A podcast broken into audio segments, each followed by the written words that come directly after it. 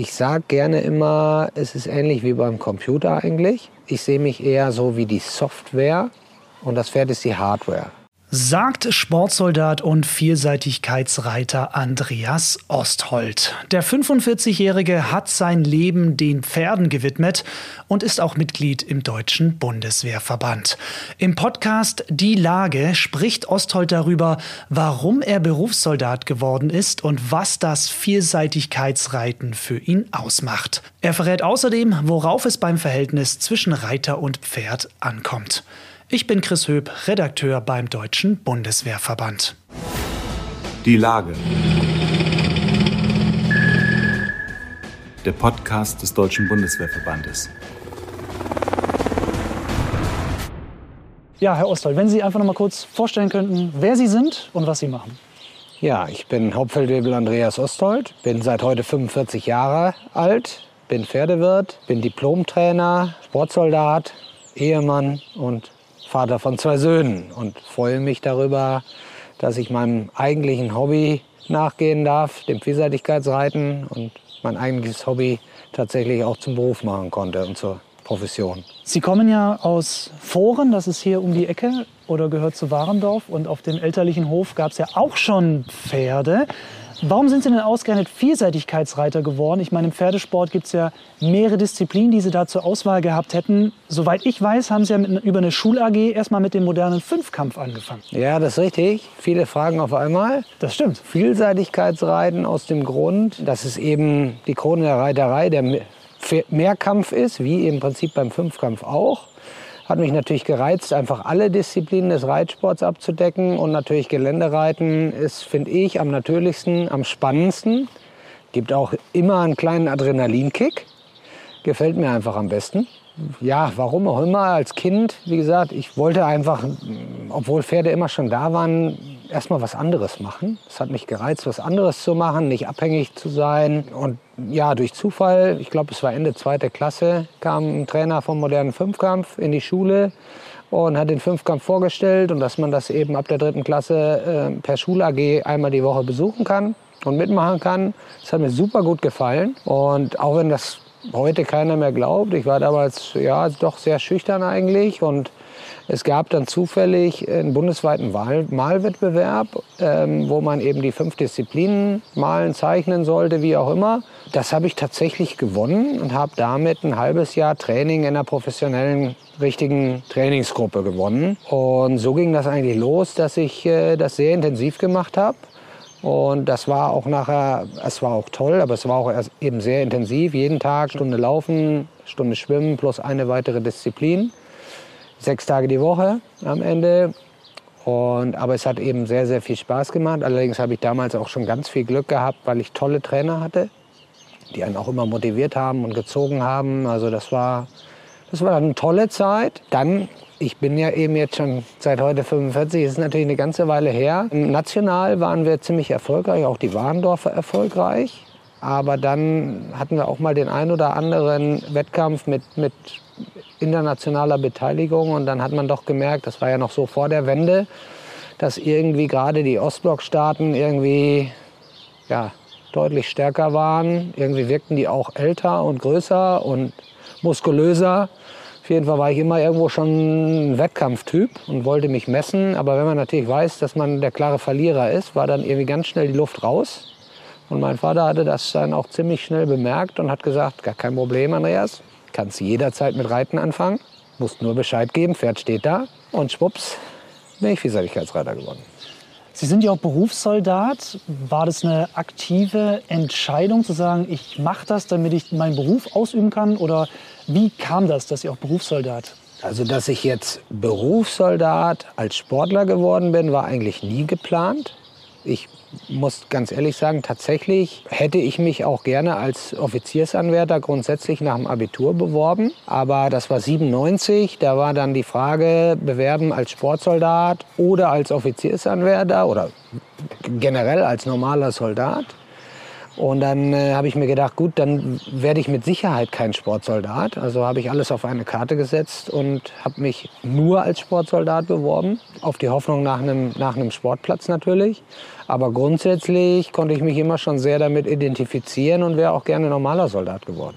Was ist denn so der Vorteil aus Ihrer Sicht als Sportsoldat? Also was ist das Tolle daran, weil Sie sagen, so ja, das hat mich motiviert, das dann zu machen? Es ist natürlich ganz klar die Absicherung. Gerade wenn man sich in einer Randsportart aufhält, ist es natürlich so, dass es schon schwierig ist, sich zu finanzieren, sich abzusichern, auch wenn man dann älter wird und äh, eine Familie aufbaut, eine Familie hat. Man braucht irgendwann Planungssicherheit oder überhaupt Sicherheit im Leben. Und da ist das natürlich eine ganz gravierende Stütze. Ich habe im Internet gesehen, dass Sie 2003 Sportsoldat, dann stand aber auch mal, dass Sie 2010 Sportsoldat geworden sind. Gab es da eine Pause oder welche Zahl stimmt? Da müssen Sie mir immer noch helfen, weil da kursieren im Internet zwei unterschiedliche Zahlen. Ja, also das ist insofern nicht ganz richtig. Ich war das erste Mal 97 als Wehrdienstleistender dabei, bin dann ausgeschieden, habe dann Pferdewirt gelernt, habe dann Meister gemacht, habe Diplomtrainer gemacht, in Köln studiert und habe während des Diplomtrainerstudiums bin ich wieder Einsteller geworden.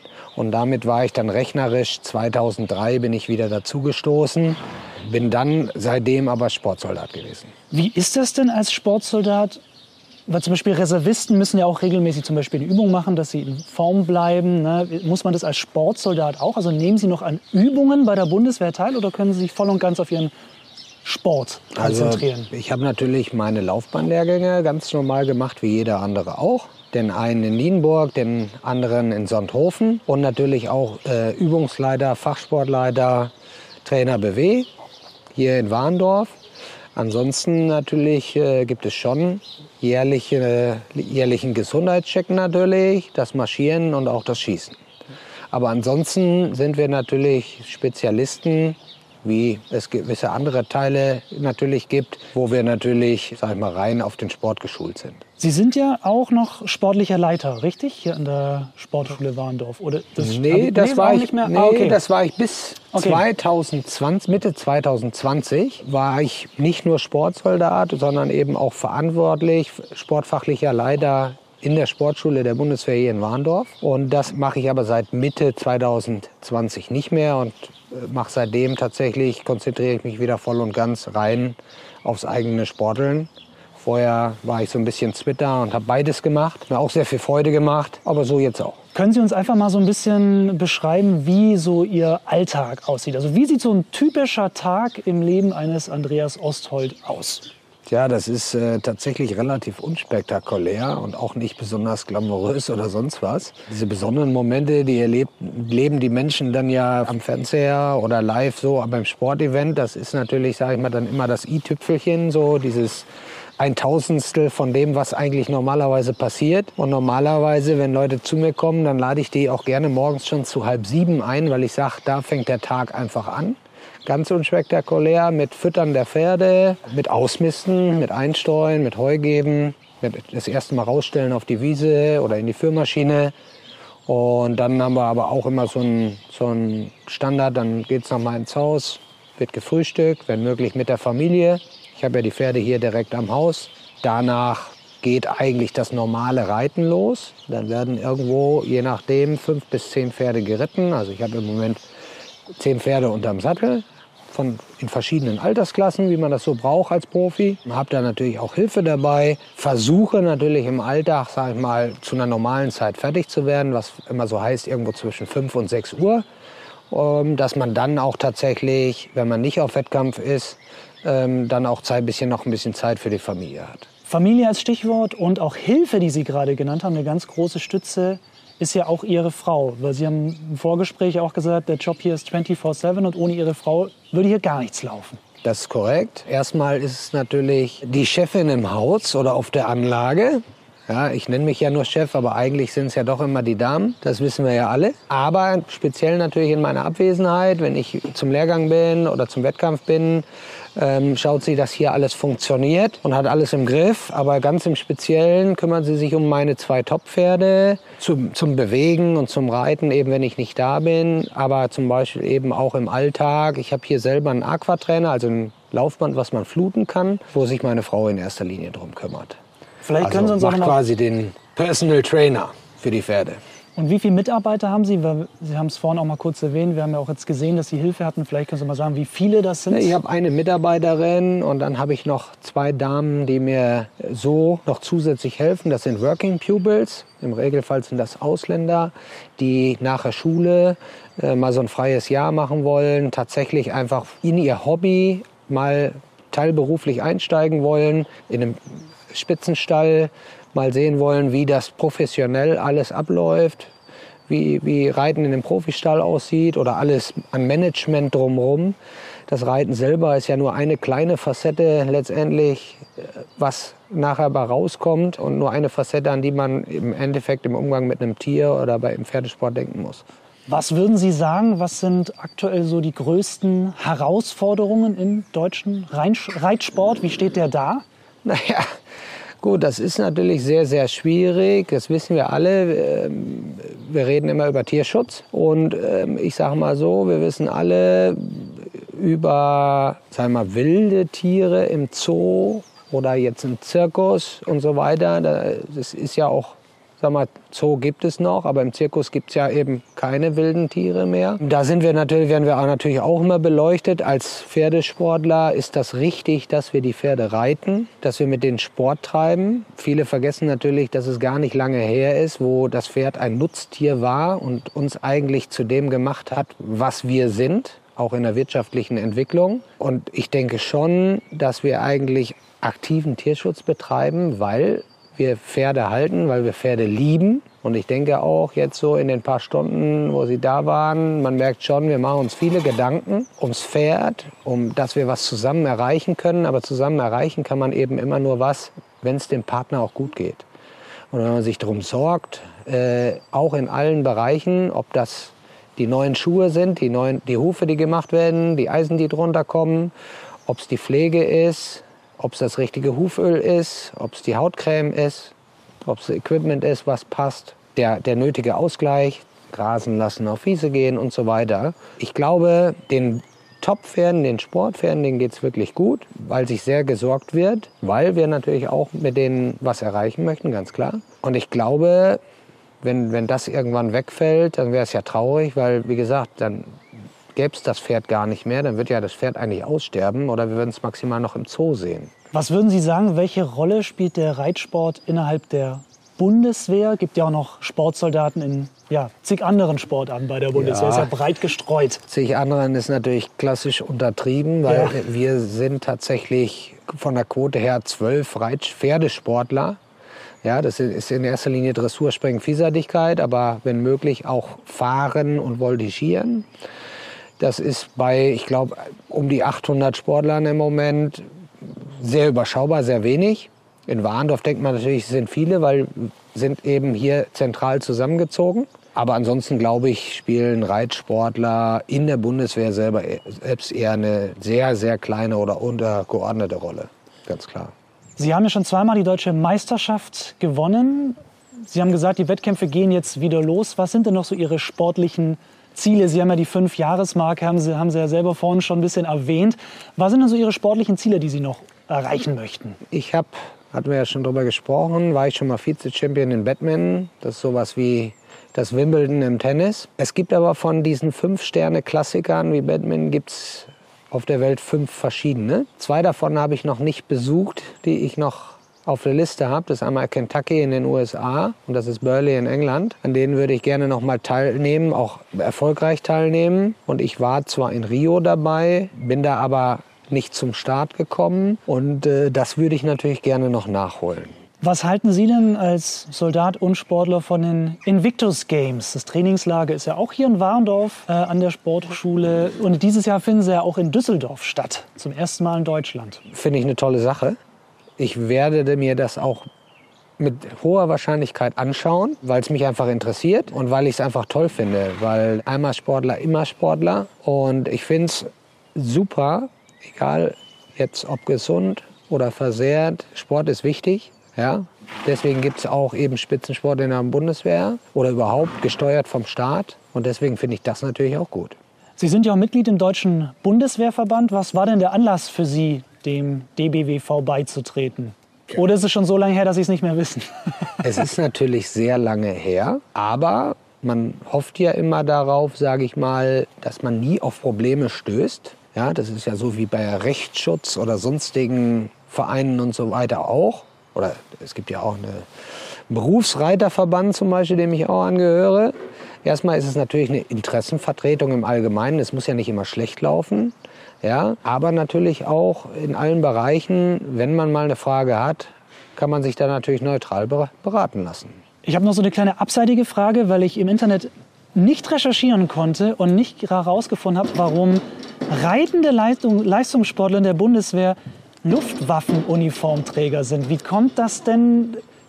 Wissen Sie das? Warum tragen Reiter in der Bundeswehr als Sportler eine Luftwaffenuniform? Also schick ist sie, keine Frage. Aber ich hätte jetzt nicht zwingend den Reitsport mit der Luftwaffe verbunden. Das ist tatsächlich eine gute Frage. Ich habe mich auch schon gefragt, ob wir vielleicht irgendwann mal Marine sind. Es ist so, ich sag mal, die Begeisterung für die Uniform und den Sport, der ist eigentlich ich weiß genau, wo er das erste Mal formuliert wurde. Das war eigentlich in Dortmund in den Westfalenhallen. Das war damals ein total angesagtes Hallenturnier. Da sind wir mit einem Reitverein hingefahren und saßen da in den oberen Rängen. Und ich weiß noch ganz genau, damals ist da Markus Baerbaum, der Bruder von Ludger, in Heeresuniform eingeritten auf dem Pferd Poker. Und da habe ich wirklich gesagt, so, das möchte ich auch mal machen. Gut, Springreiter bin ich jetzt nicht geworden. Heeresuniformträger bin ich auch nicht geworden, wobei ich als Panzergrenadier ganz regulär 97 meine Grundausbildung gemacht habe. Aber irgendwann hat jemand mal festgelegt, das muss irgendwo um 95 rum gewesen sein, dass alle Reiter nicht mehr Heeresuniform tragen, sondern Luftwaffenuniform. Und seitdem wird blau getragen.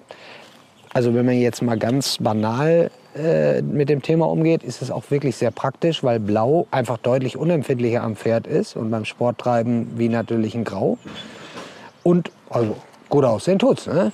Auf jeden Fall. Also das heißt, die Farbe ist für die Pferde optisch quasi angenehmer? Nee, oder, nee, nee. Ich meine jetzt einfach, generell? was natürlich jetzt so eine blaue Hose oder blaue Uniform. Am Pferd wird man natürlich auch immer mal im Umgang ein bisschen dreckig. Da fällt das tatsächlich weniger auf, ah. dass wenn die einmal ein bisschen vollsudeln oder so, okay. wie, sage ich mir jetzt mal, mit einer grauen Buchse und einem grauen Jackett.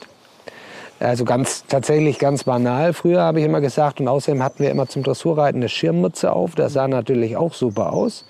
Schirmmütze darf man heute sowieso nicht mehr tragen, ist alles nur noch mit Helm und Sicherheitsaspekt natürlich. Was ist eigentlich Vielseitigkeitsreiten? Also ich werde natürlich oft gefragt, was ist eigentlich Vielseitigkeit? Wir sagen natürlich gerne, natürlich die Krone des Reitsports als Vielseitigkeitsreiter, aber ansonsten ist es ganz banal eigentlich der klassische Mehrkampf. Ähm, also alle äh, Disziplinen des Reitsports, Dressur, Springen, Geländereiten werden da mit einem Pferd als klassisch als Prüfung hintereinander abgedeckt. Also man wechselt auch nicht das Pferd zwischen Dressur und Springen oder so, sondern man macht es tatsächlich als Team gemeinsam alle drei Disziplinen und die ja logischerweise beste Leistung am Ende unterm Strich gewinnt dann die Prüfung. Das ist ja eine Teamarbeit zwischen Reiter und Pferd. Wer macht eigentlich was? Wie funktioniert diese Zusammenarbeit? Also ich, ich sage gerne immer, es ist ähnlich wie beim Computer eigentlich. Ich sehe mich eher so wie die Software und das Pferd ist die Hardware. Weil im Endeffekt muss das Pferd nachher die Athletik, die Kraft, die Schnelligkeit in den Boden bringen. Ja? An den Tag legen. Und ich sehe mich eher so als Impulsgeber. Derjenige, der dem Pferd zeigt, letztendlich, da ist der Weg, da so und so muss ich es machen. Wir haben ja verschiedene Hilfen. Also wir arbeiten im Prinzip mit der Gewichtshilfe, mit der, mit der Schenkelhilfe, mit der Beinhilfe und mit der Handhilfe und auch mit der Stimme teilweise.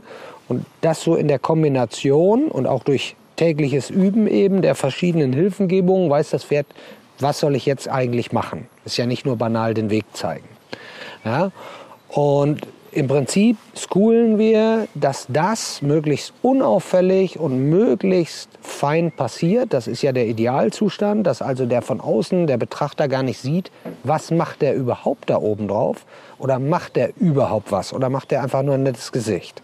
Das ist eigentlich der Idealzustand. Das gelingt natürlich nicht immer Und jedes Pferd ist auch anders, so wie beim Menschen auch. Ich habe Pferde, die sind eher ein bisschen stürmisch. So, da sieht man natürlich mehr. Dann gibt es sehr feine, edle Typen und auch auch äh, ruhige Typen, wo man eher dann wieder weniger sieht. Aber so muss man sich das eigentlich ja, ganz, ganz grob mal vorstellen, sage ich mal so. Man, natürlich braucht man als Reiter eine grobe Fitness, natürlich eine allgemeine Grundfitness und natürlich eine sehr spezifische Fitness, so für die verschiedene Hilfengebung im Sattel. Natürlich bewegt man sich da auch, muss immer im Schwerpunkt, über dem Schwerpunkt sein darf das Pferd ja auch möglichst wenig stören mit seinem eigenen Körper und versucht immer, sag ich mal, dem, natürlich beim Springen zum Beispiel im Gelände dem Schwerpunkt des Pferdes zu folgen, aber eben möglichst nah dran und unaufwendig. Ja, so einfach ist das eigentlich.